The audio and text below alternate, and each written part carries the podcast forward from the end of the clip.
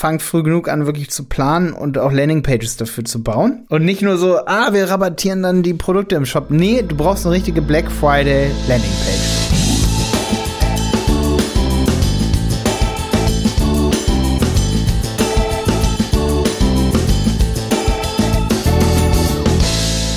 Dass du heute wieder mit dabei bist. Heute eine praktische E-Commerce-Folge. Ich meine, ihr wisst ja vielleicht, äh, die meisten von euch, dass wir auch den Handel 4.0 Podcast haben, aber das ist momentan eher so der strategische Podcast. Wir haben sehr interessante Gäste momentan dort, wo es dann aber wirklich eher so um Interviews geht, neueste Technologien im E-Commerce und so. Hier bei Stefan und mir geht's wie immer um Google Ads, SEO und das diesmal im Kontext von Black Friday. Also wir nehmen heute noch mal Black Friday auseinander anhand von vielen Daten also ich versuche hier so transparent wie möglich auch Daten zu nennen, Umsatzwachstum.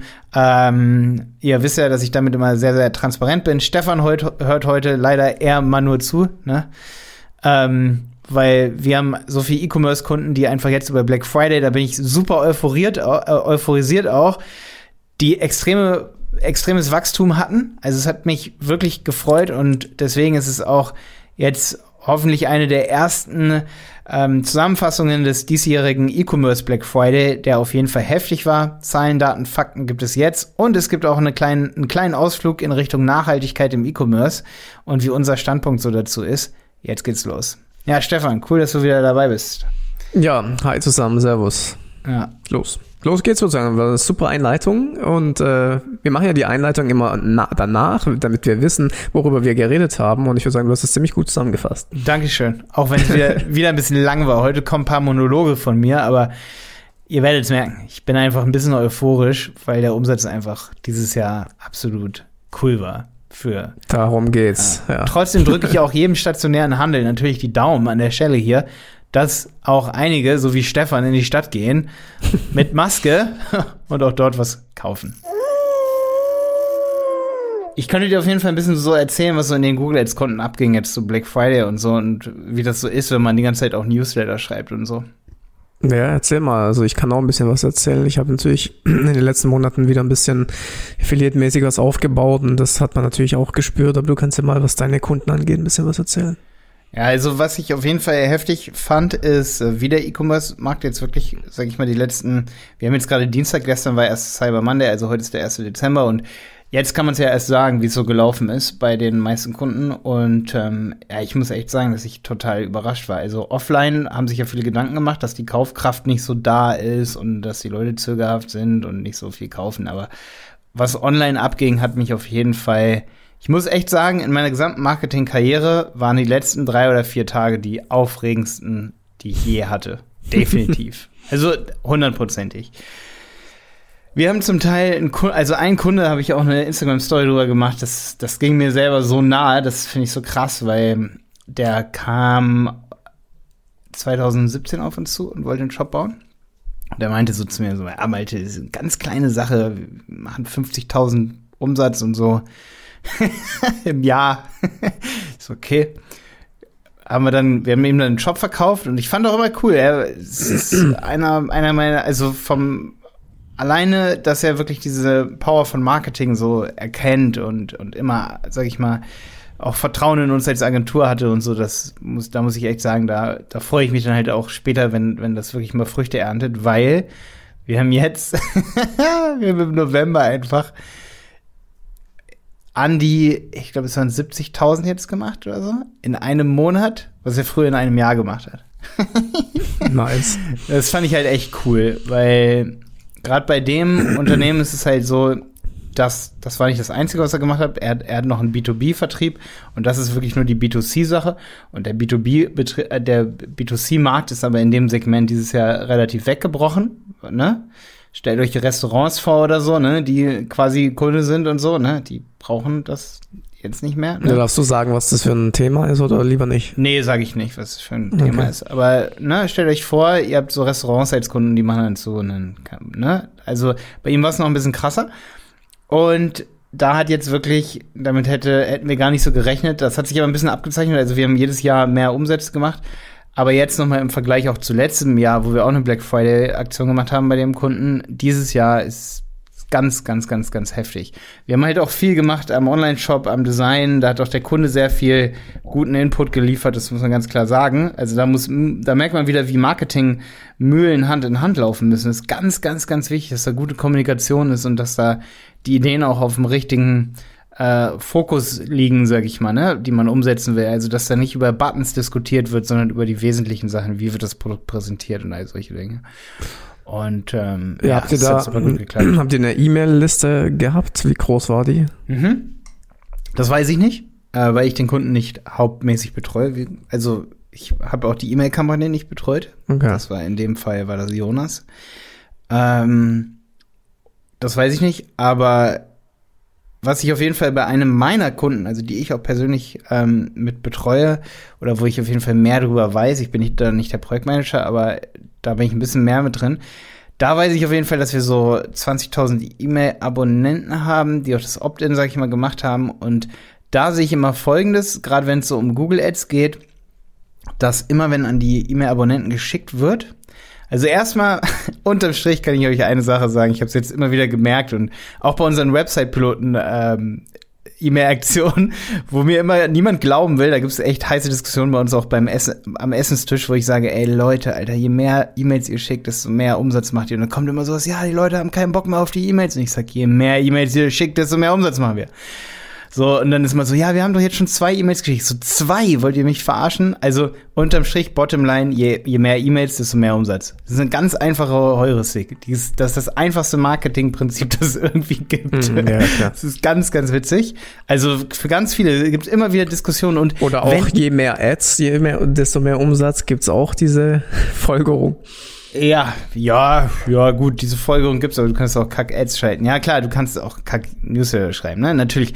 Aber was immer so das Argument dagegen ist, das ist dann immer, es gibt immer so zwei Leute am Tisch, das sind immer die, also wenn du mit zehn Leuten am Tisch sitzt, das sind dann immer die, und das glaube ich denen ja auch, die sagen immer, ja, wenn ich da dreimal jetzt eine E-Mail gekriegt hätte, hätte ich es deabonniert. Ja, genau, aber du bist doch nicht der Kunde von denen, du bist halt nicht ähm, du, du bist seit Jahren im Apple Newsletter und wenn die dir, wenn die dir eine, eine Woche lang jeden Tag was zu schicken, hast du den auch nicht deabonniert.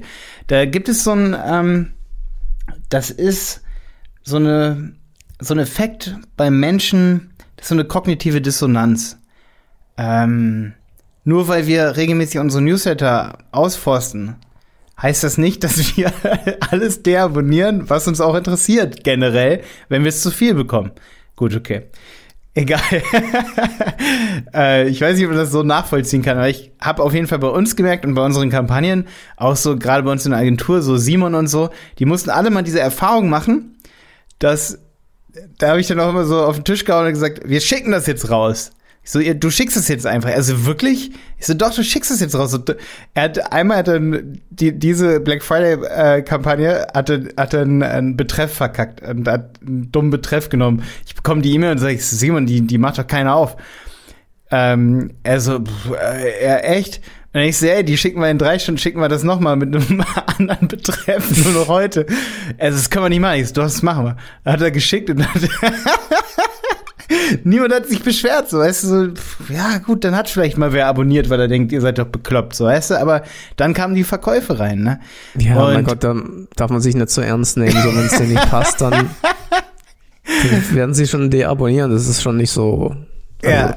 Jetzt kommen wir zurück zum Thema Google Ads, was ich halt echt gemerkt habe. Das war jetzt ein kleiner Ausflug so in meine letzten Tage. Jetzt kommen wir zurück zum Thema Google Ads. Was richtig geil oder wo, wo ich richtig merke, das läuft und da ist die Customer Journey einfach zu komplex für jeden, der da irgendwie versucht, was zu tracken. Ähm, jeder von euch, der auch im, im Google Analytics diese Multi-Channel-Analyse ähm, kennt, wo, wo nee, die Conversion-Pfade meine ich, die Conversion-Pfade, der weiß, dass, ähm, dass Daten sowieso manchmal sehr verwaschen sein können. Ich meine, wir haben zum Beispiel heute wieder, hat, mich ein Kunde gefragt, so, ey, ähm, Malte, wo, wo kam auf das Produkt, wo kam da die Käufe eigentlich her, aus welcher Kampagne? Und dann schicke ich nur so einen Screenshot aus dem Google Ads von so Conversion-Pfaden. Da war so sechsmal Google Ads, einmal organisch und dann irgendwie drei verschiedene Kampagnen waren beteiligt. Ich mir so denke, so, ja, wir können alle Daten sammeln, Aber am Ende müssen wir gucken, was wir für eine Kosten-Umsatz-Relation haben zwischen, zwischen Werbekosten und, und Umsatz im Shop oder sogar bei hochpreisigen Produkten, was das Unternehmen für Umsatzsteigerungen oder auch für Wachstumssteigerungen hat. Da müssen man, muss manchmal auch, egal wie viel, wie, äh, wie strikt Performance-Marketer, sage ich mal, immer sagen, du darfst dich nur auf, Mark äh, auf Analysen und Daten verlassen. Manchmal musst du dich auf äh, einfache Heuristiken verlassen. Das ist einfach so. Okay. Auf jeden Fall finde ich krass und das ist auch so eine Sache, wenn du jetzt Google Ads schaltest und du schickst gleichzeitig äh, Newsletter an sehr viele Leute. Bei dem Thema waren wir ja eben. Entschuldigung, das waren jetzt drei Ausflüge hintereinander, bis wir da wieder hinkommen. Ähm, dann steigt oft die Google Ads Conversion Rate und auch der, der Conversion Wert über Google Ads steigt dann oft extrem an. Und da siehst du das Customer Journey manchmal relativ, ja, ist eine Journey, ne? Ist eine Reise. Es ist nicht, ich klicke und dann kaufe ich. Es ist wirklich eine Reise und es ist dann auch oft so, dass man sich denkt so, hä, wie weird ist das denn? Die Leute, die über Google Ads kommen, bekommen jetzt einen Anteil der Conversions zugerechnet, aber wir haben doch einen Newsletter geschickt. Ja, oft, und da muss man sich selber manchmal dann doch auch beobachten, das kann man dann gar nicht so an den Daten ablesen. Stell dir mal vor, Stefan, du kaufst dir den Fernseher jetzt bei Mediamarkt. Okay? Oder bei Saturn. Um jetzt mal zwei, ich weiß ja nicht, wo du den bestellt hast, dir den 4K-Fernseher. So, du bestellst den da, den bekommst du jetzt nach Hause geliefert. Und du hast den gekauft, weil du über Google jetzt da hingegangen bist. So, und dann hast du dich auch für Newsletter angemeldet, ne? Und jetzt bist du ganz frisch in der Liste. Das heißt, du bist auf jeden Fall auch ein relativ frischer Abonnent. Und ein frischer Abonnent hat sowieso da sind nicht so viel Bounces dabei, ne? Also ein Bounce bedeutet, die E-Mail geht zurück oder die landet nicht im Postfach. Es sind ist dann sehr unwahrscheinlich, dass auch im Spam landet, weil du hast dich gerade dafür eingetragen. All solche Dinge, diese ganzen Faktoren, die, die sprechen dafür, dass immer eher die kaufen, die auch relativ frisch in der Newsletter-Kampagne sind. Das sehe ich auch bei Website-Piloten bei uns. Wenn sich Leute anmelden, zum Beispiel für unsere, wir haben so eine 1 Euro Billo-Mitgliedschaft bei Website-Piloten die, die kaufen immer zu einem viel höheren Prozentsatz, ähm, wenn die zum Beispiel vor zwei Wochen das gekauft haben, die kaufen zu einem viel höheren äh, zu einer viel höheren Wahrscheinlichkeit als jemand, der seit drei Jahren in der Liste ist. Und wenn man diese Heuristik mal auf Google Ads anwendet oder diese Regel und diese Erkenntnis, dann wirst du immer sehen, dass Google Ads ultra nach oben geht und dann wirst du auch erst merken, was Google Ads für dich wert ist, wenn du sozusagen diese Kunden ähm, remonetarisierst oder nochmal nochmal versuchst sozusagen zu monetarisieren. Also du hast diesen Kunden in deiner Datenbank jetzt, hast den bekommen, schickst ihm was zu und dadurch hast du ja nochmal eine Monetarisierung deiner Werbekosten, die du über Google Ads sozusagen in den Kunden reingesteckt hast, ne? ähm, in die Akquisition. Und das ist einfach super die wichtige Erkenntnis, um, um auch zu checken, wie wichtig ist Google Ads eigentlich? Oder wie wichtig sind auch zum Teil Facebook Ads? Wir haben zum Beispiel in Kombination jetzt mit einem anderen Kunden noch, haben wir gemerkt, wenn wir eine Conversion-optimierte Kampagne, ganz wichtig für alle E-Commerce-Leute, die hier zuhören, ähm, Sicherlich mag Traffic ganz cool sein für den einen oder anderen Leistung, also Dienstleistungsanbieter, aber äh, die Conversion-Kampagnen bei Facebook funktionieren sehr, sehr gut, was E-Commerce angeht, gerade in so Black Friday-Zeiten, auch wenn der CPC dann halt höher ist dort. Aber ähm, da auf Conversion zu optimieren, ist das Einzige, was für mich bei Facebook funktioniert hat, wenn es darum geht, Produktabverkäufe wirklich zu fördern. Und da hat man echt gemerkt, wir hatten so eine Conversion-Optimieren-Kampagne bei Facebook.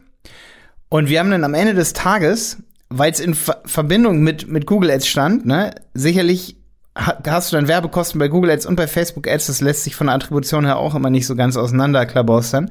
Aber das ist dann am Ende gar nicht so schlimm, wenn du bei Facebook, wenn du da 5 Euro pro Kauf stehen hast. Wenn du sagst, okay, 10 Euro wären auch okay, wenn du dann siehst, ne? Also, da musst du das Ganze natürlich in so ein Datentool irgendwie reinbekommen, wo du guckst, okay, ich habe den Kunden gewonnen. Da setze ich ja große Hoffnung auf sowas wie Google Analytics 4, äh, also Analytics 4 Properties, dass die da mehr noch machen können und ähm, auch eine, ein guter Hinweis ist hier zum Beispiel mal, ich habe da eine gute HD 4.0 Podcast-Folge gemacht mit Christopher Smeed. Ähm, Chris, der arbeitet auch bei einer Agentur, die auf Performance Marketing sich spezialisieren. Und der hat mir auch einiges erzählt so über Tools, sag ich mal, wo du das aggregieren kannst. Da ein kleiner Hinweis auf den Handel 4.0 Podcast. Auf jeden Fall ist es so, dass man merkt, je mehr Berührungspunkte du da eben hast, ich meine, das ist kein Geheimnis, ähm, desto wahrscheinlicher und desto niedriger wird auch in dem in der Werbeplattform wie Google Ads wird der, wird der CPA, also Kosten pro Kauf, der Cost per Acquisition. Und ähm, das ist einfach super wichtig, sage ich mal, dass man dann das Ganze auch sieht in Verbindung mit Newsletter-Marketing und auch, dass man sieht, Newsletter-Marketing ist mega wichtig, weil ansonsten hättest du vielleicht sogar einen negativen ROAS, wenn du Google Ads schaltest, wenn du dann am Ende nicht, sag ich mal, wie alle anderen Unternehmen auch in so Black Friday-Zeiten ähm, deinen Umsatz durch Newsletter steigerst. Boah, Entschuldigung, das war ein Monolog jetzt, Stefan. Ja, ich muss sagen, ich äh, Respekt, wie du zehn Minuten am Stück reden kannst. Nicht schlecht. Ja. Also von, von, von, von einem Thema zum anderen so nice. Also das ist meine Begeisterung, die da gerade so mit, mitschwingt. Also, ja. Wie gesagt, wir, wir haben einfach, wir haben auch einige Kunden, denen es jetzt im Sommer, ähm, ich meine, der E-Commerce-Trend, ich hatte gerade ein interessantes Gespräch, da kommt jetzt bald eine Podcast-Folge mit dem ähm, Director von Rockio, die haben so eine ähm, Backend-Software für E-Commerce. Äh, kommt auch bei dem Handel 4.0 Podcast eine Folge, mit dem habe ich heute Morgen das Vorgespräch gehabt für die Folge und er hat auch gesagt, äh, wenn man sich den gesamten E-Commerce-Markt anguckt, wir hatten ähm, Februar, März, beziehungsweise eher März, April hatten wir einen absoluten Boost im E-Commerce. Der ist dann zwar wieder ein bisschen runtergegangen, hat sich aber auf einem höheren Niveau stabilisiert. Ich weiß aber, dass es auch einige Kunden bei uns gibt, also im Querschnitt hat sich das stabilisiert, aber bei einigen Kunden ist es auch ein bisschen wieder abgerutscht. So bei einigen, die dann gesagt haben, so, ey, liegt das, woran liegt das jetzt? Liegt das jetzt irgendwie an, ähm, liegt, liegt das jetzt doch an Corona, dass einfach ähm, die, dass sie zögerlicher kaufen, ja? Habe ich auch ein bisschen so gemerkt, gerade bei Investitionsprodukten, die jetzt nicht so wichtig sind für die Existenz, sag ich mal, ne? Wo dann ein bisschen mehr gezögert wurde und dann ist ein bisschen abgekühlt. Ähm, sicherlich auch ein bisschen bei Elektronikprodukten und so, die ein bisschen teurer waren, ne? So Handys ab 1000 Euro, so muss man das kaufen jetzt im Sommer, wo Corona unsicher und so. Aber ich hätte nicht damit gerechnet, dass es jetzt wirklich diesen Boost so gibt und deswegen bin ich ähm, so begeistert. Also ich habe heute Morgen auch schon ein bisschen recherchiert, noch ähm, auf Basis auch von diesem Gefühl, was der Mario Mario Ratz von Rokio so hat. Ne, das das nehme ich immer als ist für mich immer wichtig, wenn das Leute so, die auch ein Unternehmen haben, sag ich mal, haben und viele Daten haben, wenn das so jemand sagt, dann ist das nicht so aus dem Bauch raus, weißt du? Deswegen nehme ich das jetzt mal als stützende These, dass er das so gesagt hat. Oder als stützendes Argument. Ähm, ist jetzt besser, als wenn ich einfach google, wie hat sich jetzt der E-Commerce-Umsatz äh, entwickelt. Da habe ich nämlich zum Teil auch, wenn ich Kunden von uns angucke im Google Ads Konto, ne, und ich gucke mir 100 verschiedene Accounts an und dann wurde im Sommer zum Beispiel, da bitte ich euch auch alle drum, vorsichtig zu sein, da wird dann gesagt, so ja, das Wachstum oder ähm, ich weiß nicht mehr, welche Daten das waren, aber die Daten sind so und so und ich gucke in 100 Accounts rein oder mehr und sehe so, nee, das Wachstum ist nicht so, wie das da jetzt steht. Das ist nicht 3000 Prozent. Ähm, oder, ne? Ist nicht so. Jetzt zum Beispiel bei Black Friday finde ich deswegen sehr, sehr wichtig, wenn man wirklich in Accounts reinguckt und nicht nur in den Account von, sag ich mal, Amazon und Otto. ich meine, das sind ganz andere Zahlen als bei E-Commerce-Unternehmen, die, sag ich mal, ähm, dort dann als ähm, als Anbieter verkaufen oder einen eigenen kleinen Online-Shop haben oder Headless Commerce betreiben. Ne? Ähm, deswegen, also da muss man auf jeden Fall vorsichtig sein vor irgendwelchen Artikeln. Äh, da sollte man sich echt auf, sag ich mal, Daten verlassen, wo man weiß, okay, wo hat man die her, haben die Einblick in E-Commerce-Daten und äh, ja. Und ich habe auf jeden Fall Einblick in verschiedenste in verschiedenste Branchen, sag ich mal, und ich kann euch sagen, Black Friday war auf jeden Fall ein krasser Erfolg im E-Commerce.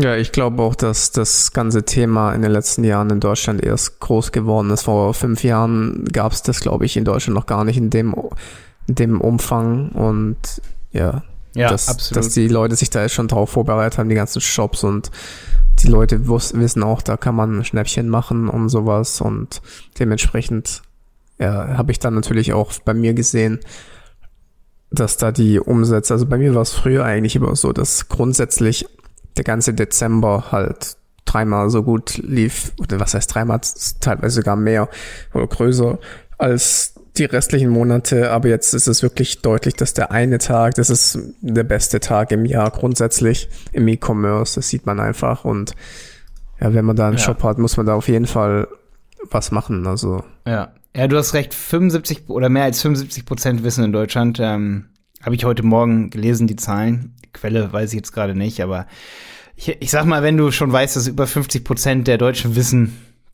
dass, ähm, oder über 70 Prozent sogar, dass sie wissen, dass es Black was Black Friday ist und dass es dort Deals gibt online, dann reicht das ja schon, ne? Ja, jetzt ist halt noch dieses Jahr äh, Corona dazugekommen und äh, Lockdown hier und was weiß ich alles.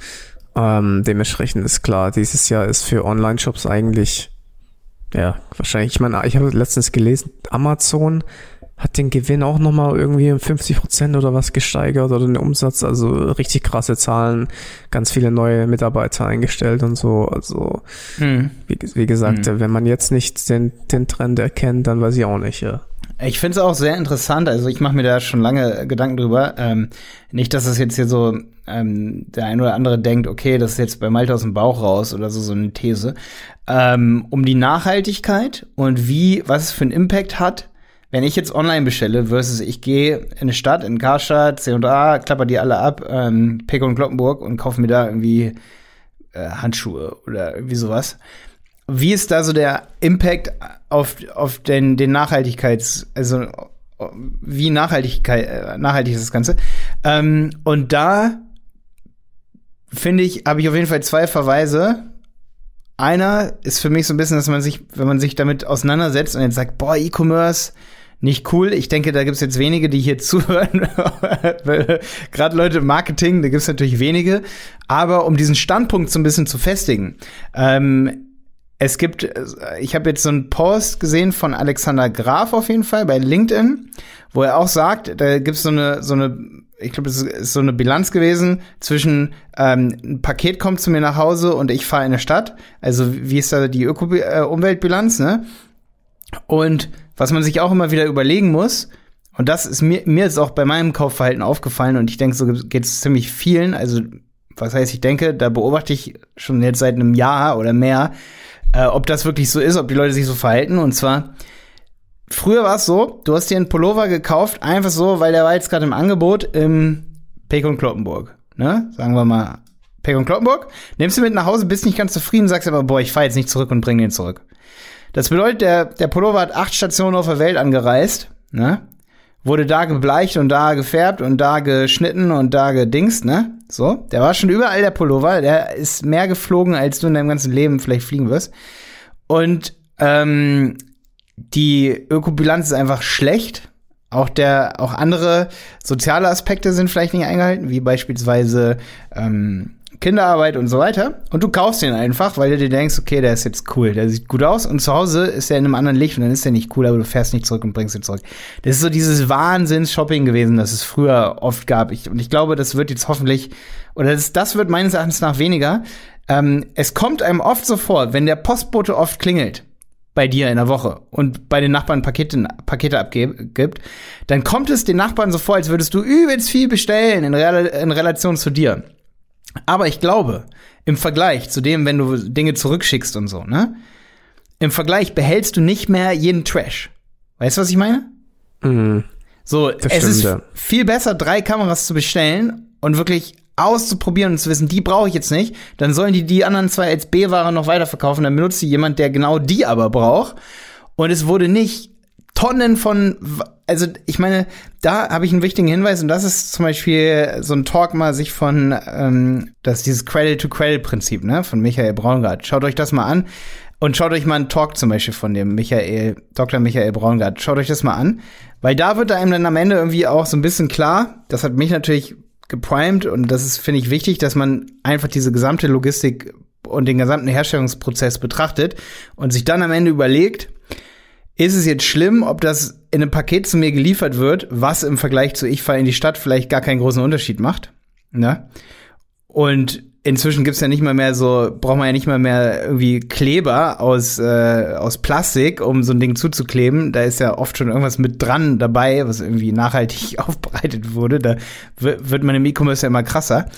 Und da finde ich einfach sich wichtig, damit zu beschäftigen, wie sieht der gesamte Prozess aus von der Fertigung dieses Produktes und wie viel Schaden würde es anrichten für, sag ich mal, unsere Umwelt, wenn ich einfach in die Stadt fahre, mir drei Sachen kaufe und die dann behalte, weil ich keine Lust habe, zurückzufahren und die zurückzubringen. Also ich kaufe mir zehn Kleidungsstücke, weil ich jetzt gerade einfach mal im Pick und Kloppenburg bin Versus, ich sitze zu Hause vor dem Computer auf, auf, im Online-Shop von Pick und Kloppenburg, vergleiche die Produkte dort mit denen auf Zalando und suche mir dann die aller, allerbeste Jacke für mich raus. Ich sag mal, irgendwie eine Merino Soft, äh, Softshell Jacke, die einfach vom Style her geil ist, die nachhaltig äh, ge gebastelt wurde, würde ich schon sagen, die nachhaltig ähm, ge äh, gefertigt wurde, ne? Und am Ende habe ich dann wirklich das goldene Produkt, nenne ich es mal, und kaufe nur eine Jacke, anstatt dass ich irgendwie drei kaufe in drei Jahren. Ja. Und das hat für mich einen positiveren Impact, sag ich mal, auf so ein Gesamt, so, ähm, vom sozialen Aspekt her, ne? Was die Fertigung angeht, was die Ressourcen angeht und auch der Umweltaspekt so. Und da muss man mal echt richtig tief auch eintauchen, sag ich mal. Äh, wenn ihr da auch irgendwelche Quellen oder so habt, ihr könnt mir die auch gerne zuschicken. Ähm, da bin ich immer voll offen für, für solche Vergleiche zwischen E-Commerce und, ähm, und offline stationärer Handel, sag ich mal. Wie ist da der Vergleich? Das, das interessiert mich super. Genau. Das war für mich Black Friday. Jo. Also ich merke schon, du beschäftigst dich da mit äh, mehr Themen noch, äh, was dir darüber hinausgehen. Das ist für mich etwas, worüber ich mir noch keine Gedanken gemacht habe, ehrlich gesagt. Meinst du lokaler Handel im Umweltaspekt versus E-Commerce? Was ich mir nur die ganze Zeit gedacht habe, wo du das erzählst, da habe ich mir gedacht, ja gut, äh, dann bleibt man ja nur noch zu Hause, weißt du? Also wenn man das auch noch be betrachtet, so von wegen, wenn ich jetzt in die Stadt fahre, mache ich irgendwas. So, ich meine, ich sehe schon genug zu Hause jetzt äh, im äh, Lockdown. So, also für mich ist das auch noch ein Faktor, dass man ja natürlich, also ich finde es äh, schwierig zu sagen, dass man das ganze Leben nur noch äh, praktisch online abhält. Man macht jetzt Meetings nur noch online, es gibt keine Geschäftsreisen mehr, so wie vorher. Ja, und der, klar, aus ökologischer Sicht sagt man super, aber äh, aus psychologischer oder aus Sicht von der Happiness von dem Menschen ist es nicht positiv, wenn man nur zu Hause sitzt und alles online Meinst macht. Meinst du, die Leute waren damals happy im Weihnachtsgeschäft vor einem Jahr, als sie durch die Fußgängerzonen in Klimaanlagen, äh, beheizte Läden rein sind, sag ich mal, ähm, wo sie dann ja, gut, diese trockene Luft die, geatmet haben.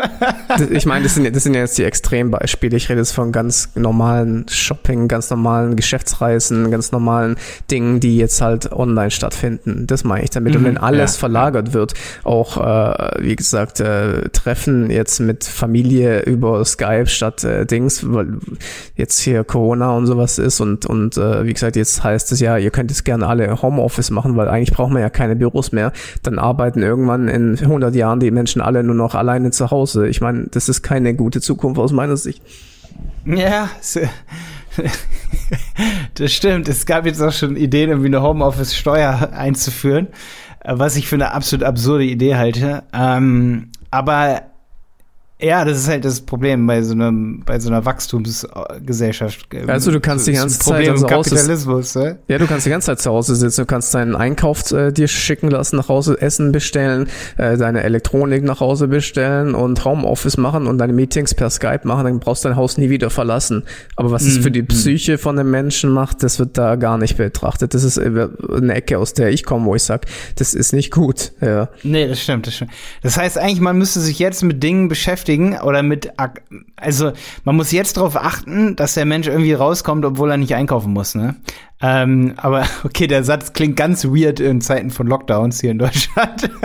nee, aber wenn das mit den Lockdown-Zeiten so ein bisschen vorbei ist, also wenn wirklich, wenn so eine Gefahr abgewendet ist, wenn hoffentlich mal ein Impfstoff kommt, dann ist es natürlich wichtig, wenn dieser ganze lokale dieses lokale Shopping wegfällt, diese Shopping Experience, ich gehe raus und treffe mich auch mal mit Freunden oder ich gehe auf Geschäftsreisen, ne?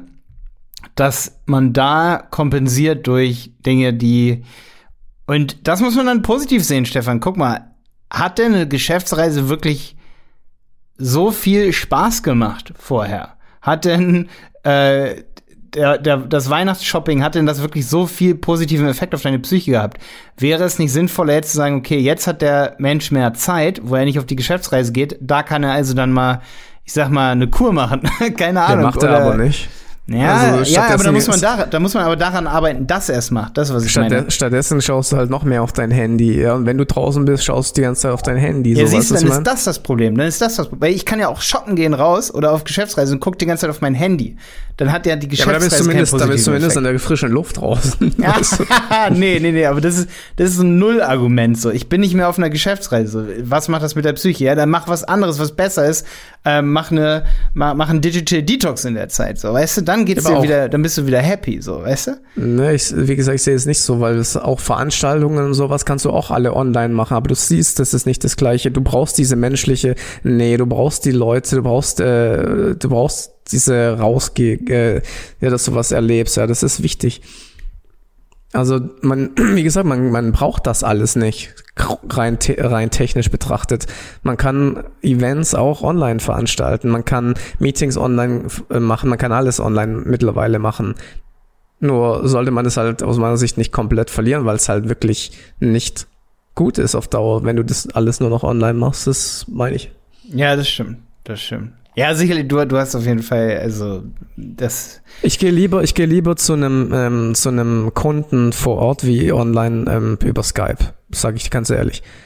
Es, sind, es ist auch was anderes, ja, ähm, ja. wenn man wenn man von Face to Face mit jemandem redet, wie wenn man über Video mit jemandem redet. Was We weißt du, was ich aber trotzdem krass finde? Ähm, also wir haben jetzt neulich zum Beispiel ein Meeting gemacht mit unserem Steuerberater auch per GoToMeeting oder per Hangouts und Jenny macht jetzt auch Kundengespräche mehr und mehr oder auch Neukundenanfragen mehr und mehr per Kamera, per Hangouts. Klar, das eine oder andere Mal, zum Beispiel gestern hapert so ein bisschen an der Technik, weil die Earpods sich einfach nicht, diese Apple-Dinger sich nicht mit Mac nach dem Update verbinden, so, wo ich denke, why? Ähm, okay, aber meistens geht es. Ähm, und äh, ja, also ich muss echt sagen, dass das auf jeden Fall schon fast, weil die alle ein bisschen digitalisierter denken und jeder hat dann jetzt auf einmal eine Kamera, hatten sie schon immer, aber benutzt sie, benutzen sie auch, sind das mehr gewöhnter, dass da fast doch wieder ein bisschen mehr Kontakt dann entsteht, als es sogar vorher bei einem Telefonat war. Also diese sich face-to-face sehen Gespräche sind viel geiler, als es vorher in Telefonaten waren. Und inzwischen, wenn wir ein Meeting mit unserem Steuerberater zum Beispiel machen, ähm, war es auch ziemlich nice. Ähm, vorher haben wir hätten wir telefoniert, hätten wir vielleicht eine Telefonkonferenz gemacht. Jetzt in Zeiten Corona ähm, machen wir das face-to-face. -face.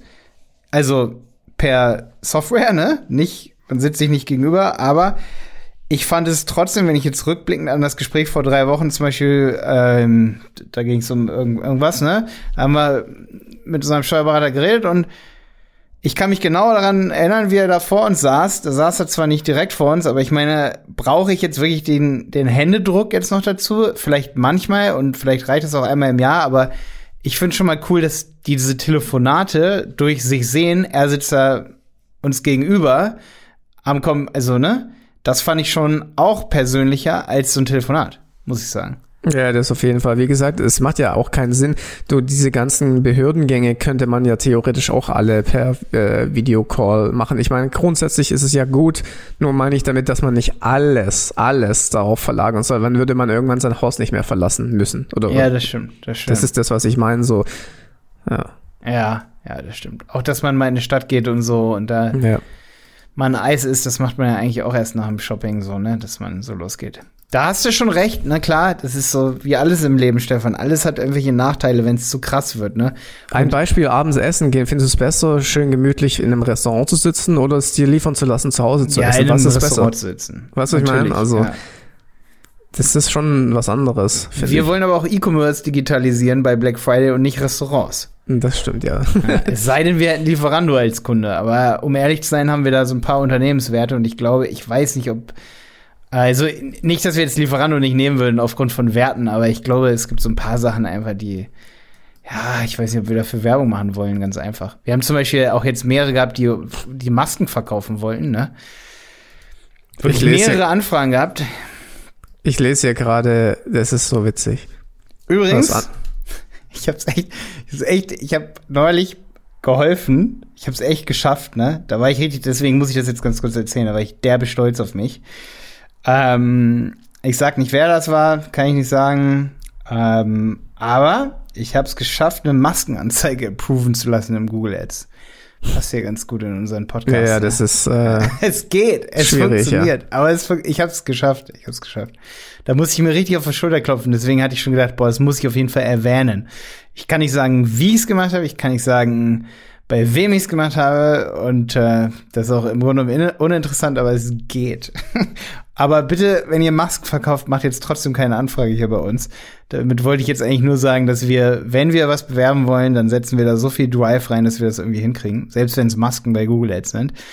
Ähm, aber ich finde das eigentlich schon ganz gut, dass sie das gesperrt haben, weil sie eben, weil Google Ads einfach nicht will, dass die ganzen Masken-Newcomer jetzt die Situation so ausnutzen lässt sich auch wieder für und wieder Argumente finden und so, ne?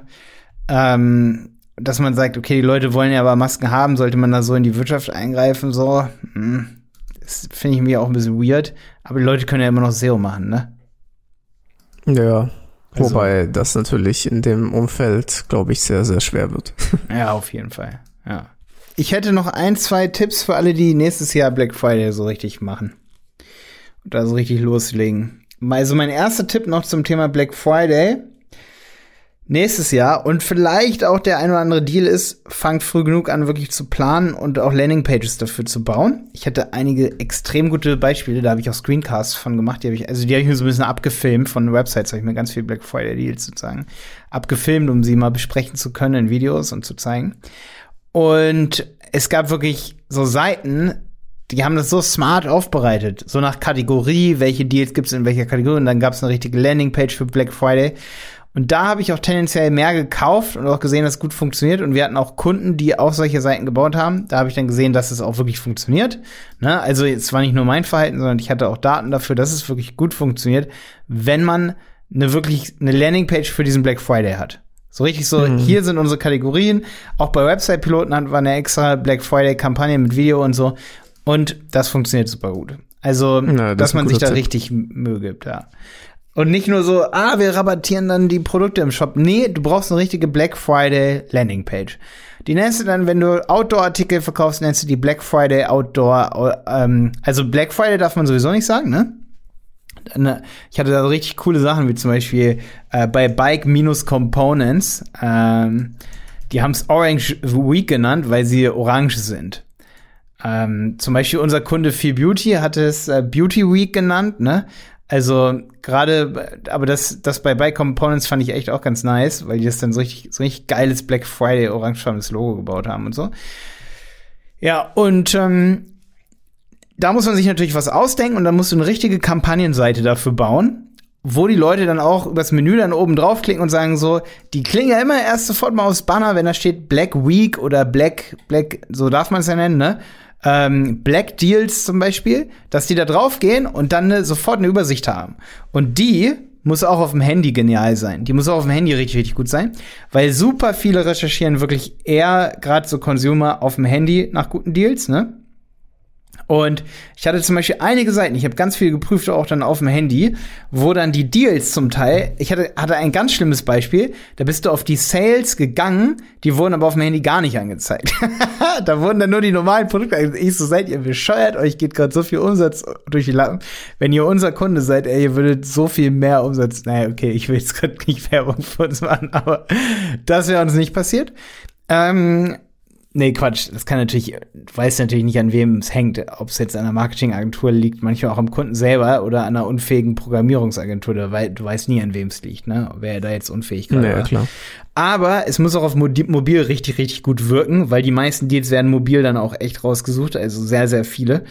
Und es wird dann eben auch wirklich stichhaltig danach gesucht, ne? Zum Beispiel auch wird dann der, der Hersteller eingegeben oder der Shop, wie zum Beispiel Icebreaker als Outdoor-Bekleider, ne? Icebreaker Black Friday. Und dann muss da direkt eine Landingpage da sein, die wenigstens auf den Firmennamen gut rankt in Verbindung mit Black Friday man kann das Wort Black Friday dann ja auch irgendwie verstecken oder so, weißt du? Oder keine Ahnung, ey, man ja, darf es ja eigentlich nicht SEO-Tricks kann man da anwenden. Das oder so SEO-Tricks. Ich denke, wenn du es Black Week nennst und, du, und jemand gibt einen Icebreaker oder äh, wie, Gießwein gibt es zum Beispiel ne, äh, Gießwein, Black Friday, dann wird Google nicht so dumm sein, wenn du schreibst, äh, hier ist der die Gießwein Black Week, dass dann trotzdem diese Landingpage auch gerankt wird, ne? Weil es ist ja ein Brandname und dann mit Black da drin, dann wird da auch die die Seite dann dafür gerankt. Also das ist auf jeden Fall so ein Tipp, dass man wirklich die Kampagne früh genug anlegt, auch bei Google ranken lässt. Das ist auch wieder wichtig. Die muss natürlich schon früh ranken, am besten einen Monat vorher, dass Google weiß, ey, jetzt gibt jemand Gießwein oder Icebreaker ähm, Black Friday Predictive ein. SEO, ja. Dass man Predictive schon, SEO machen. Dass genau. man schon was äh, SEO optimiert, was erst in der Zukunft liegt. Also EM 20, wann ist die 21? Oder ich weiß nicht, genau. wann die. Ja. Da kann man jetzt schon Predictive SEO, danke. Super, super, super, super wichtig. Ja. Und auch Predictive Google Ads. Und zwar, dass man wirklich schon ein paar Tage vorher, damit der Algorithmus damit auch überhaupt klarkommt, seine Kampagnen auf 200, 300. Und das ist mir krass aufgefallen. Ich habe eher Probleme gehabt, weil ich zu tief gestapelt habe bei den Kunden. Zum Beispiel haben wir dann eine Facebook-Ad eingerichtet, zusätzlich zu 700 Euro Ad-Spend zum Beispiel am Tag. Bei dem einen Kunden habe ich jetzt so die Zahlen im Kopf. Da hatten wir 700 Euro Google Ads und dann haben wir 2 Euro Facebook Ads gemacht. Und dann war es so, boah, am zweiten Tag schon, ne, in der Black Week, sag ich mal, war dann schon das Budget so, da brauchen wir mehr. Und da hätten wir schon viel früher noch mehr einstellen können. Also wir waren doch zu zögerlich, obwohl ja auch Google und Facebook und so, natürlich sagen die das, die wollen ja auch irgendwie Umsatz machen, aber der Tipp, schon früh genug das Budget zu erhöhen äh, für diese Zeit, weil du sonst gegen deine Wettbewerber natürlich stärker verlierst, weil die machen ja genau das Gleiche in dieser Black Week, weil die wissen, die Leute googeln das, ne? Ähm, das ist wirklich wichtig. Und die Budgets dann auch nicht sozusagen so, boah, wir haben jetzt den 20-fachen Umsatz gemacht, aber wir haben unser Budget nur um 30 Prozent erhöht bei Google Ads. Okay, das war jetzt doof. Also wenn du den zehnfachen Umsatz machst, wir haben zum Beispiel Kunden, die haben den zehnfachen Umsatz gemacht, die haben, die machen, ich nehme mal so ein Beispiel, ein Kunde macht normalerweise 5000 Euro am Tag, ne? Ey, der hat an dem Tag 50.000 gemacht. Der hat zehnmal so viel an diesem Tag gemacht. Da musst du an diesem Tag Predictive Google Ads auch machen und auf Black Friday und dann deine Kategorie, ob das jetzt Beauty oder Outdoor oder äh, Möbel ist, auf Black Friday Möbel, auf diese konkreten Keywords musst du bieten. Und wenn du schon weißt nächstes Jahr, dass du zehnfachen Umsatz machen wirst und du weißt, du kannst Tausende von Neukunden generieren an einem Tag, dann setzt dein Budget nicht auf irgendwie das auf, auf, auf 130 Prozent. Also wenn du bei 100 Euro bist, dann werden es 130 Euro, sondern setzt es auf 1000 Prozent an diesem Tag. Da, ja. Ne? So ungefähr so, wie du letztes Jahr mehr Umsatz gemacht hast. Und nicht irgendwie nur verdoppeln oder so. Und da waren wir zu passiv dieses Jahr.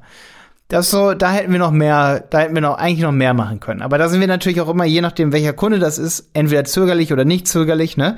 Ähm, natürlich, man, eine gesunde Vorsicht ist ja auch wichtig. Man sollte ja nicht immer einfach sagen, komm, einfach raus, einfach raus. Aber wenn du siehst, du hast letztes Jahr an Black Friday den zehnfachen Umsatz gemacht oder dieses Jahr, dann mach doch nächstes Jahr wenigstens, wenigstens das Doppelte an Budget bei Google Ads rein dann über diese Zeit. Oder sogar das Dreifache. Und dann nicht irgendwie dreimal hin und her mit der Marketingabteilung, welches ist jetzt das smarteste Budget. Es muss einfach wirklich höher sein. Das ist einfach Aber ich prophezei dir auch, dass der Monat, der jetzt angefangen hat, der Dezember auch sehr, sehr stark werden wird. Äh, das glaube ich auch, ja. Das wird ein sehr guter Monat, glaube ich, für E-Commerce. Da auch nochmal als Tipp für alle, die so im E-Commerce sind und jetzt drangeblieben sind, obwohl wir schon drei Ausflüge Flüge in drei verschiedene Kategorien hier hatten. Ähm, da ist super wichtig, Jonas ist der Meinung, man könnte an Weihnachten Ads schalten. Ich sage, es ist absolut Banane. Also selbst bei Corona, selbst wenn die Leute auf dem Sofa rumhängen, die nee, nicht 24., 25., 26. 27. würde ich auch noch leicht vorsichtig sein, aber 27. geht wieder voll ab. Nur der erste, sogar der erste ist okay, nur der 31. ist nicht mehr so okay, glaube ich. Genau. Aber so der erste es. geht voll ab wieder. Und ja. obwohl die Leute eine Karte haben müssen, zweiter, dritter. Das heißt, wenn du Sale-Aktionen diesen Monat planst, auch ganz wichtig, Leute bestellen ja nur bis zum 20. Ne? Weil sie dann denken, okay, kommt nicht mehr an arbeite mit Garantien gerade im E-Commerce, wie zum Beispiel, okay, es kommt bei dir noch an, ansonsten kriegst du, ne, hier, bestell mit Klarna, dann musst du nicht mal bezahlen, erst nach Weihnachten, ansonsten schickst du zurück. Also da musst du, unterm Strich meine ich, da musst du wirklich immer hervorheben, hey, du kannst es hier auch noch mal extra bestellen, neben deinem anderen Online-Shop, weil falls der eine es nicht liefern kann, liefern wir es und dann schickst halt das eine zurück, Hauptsache du hast es geschenkt, ne? Dass man so in diese Richtung kommuniziert, so, bestell es, komme was nee. wolle. Selbst wenn du es am Ende dreimal hast oder zurückschickst, gar kein Problem bei uns. Ne? Das muss in der Kommunikation passen. Und da ist dann wirklich meines Erachtens nach, viele haben jetzt den Black Friday Deal extended bis zum 6. Äh, Dezember. Das ist meines Erachtens nach nicht so smart, weil die Week war schon übelst lang und du kannst jetzt noch den Cyber Monday nehmen. Und ich würde sagen, dass 15. bis, also so 14. bis 20. ist übelst geil. Gerade für B2C, der 20. ist dieses Jahr ein Sonntag, das ist eigentlich ziemlich, ziemlich nice. Äh, da kann man, und dann kann man die Bestellung auch noch alle Montag rausschicken. Also das ist dieses Jahr ziemlich gut als Promotion-Zeitraum, meines Erachtens nach, 14. bis 20. Und dann, weil man kann nicht den ganzen Monat andauernd Promotions, also man kann natürlich, ne, aber um die Glaubwürdigkeit so ein bisschen ja, zu der Impact ist, ist dann nicht mehr da. Der also, Impact ist dann nicht mehr so groß. Ich finde auch, dass Amazon das dieses Jahr ein bisschen zu lang gemacht hat, zehn Tage. Und ich fand die Angebote auf Amazon auch nicht mehr so stark wie vorher. Also da, das nimmt einfach den Impact raus, finde ich. Hm. Ja, das, das ja, bei Amazon gucke ich gar nicht, was die Sales und so angeht. Also habe ich auch ja, die haben es ja immer eingeführt, aber irgendwie. Nachdem ich, glaube ich, einmal was teurer zu Black Friday gekauft habe, als es vorher gekostet hat, da habe ich gesagt, und dann habe ich es zurückgeschickt, habe ich gesagt, nee, ey, komm. Äh, leckt mich. Ähm, auf jeden Fall sind das zwei wunderbare Deal-Perioden dieses Jahr noch, 14. bis 20. Und auf jeden Fall auch direkt, wenn man was machen will, bloß nicht an Weihnachten. Aber ab dem 27. kann man was machen, dann hat man zwar vielleicht mittendrin wieder den 31. Aber das ist dann ja nicht so schlimm. 27. bis 3. zum Beispiel, das wäre auch noch so eine Woche, wo man was machen könnte. Das könnte man dann Neujahrs-Sales, Sale nennen oder so, ne? Also du kannst ja ab dem 27. loslegen und du nennst es schon Neujahrs-Sale, ne? Oder Jahreswechsel-Sale, klingt ein bisschen komisch, ne?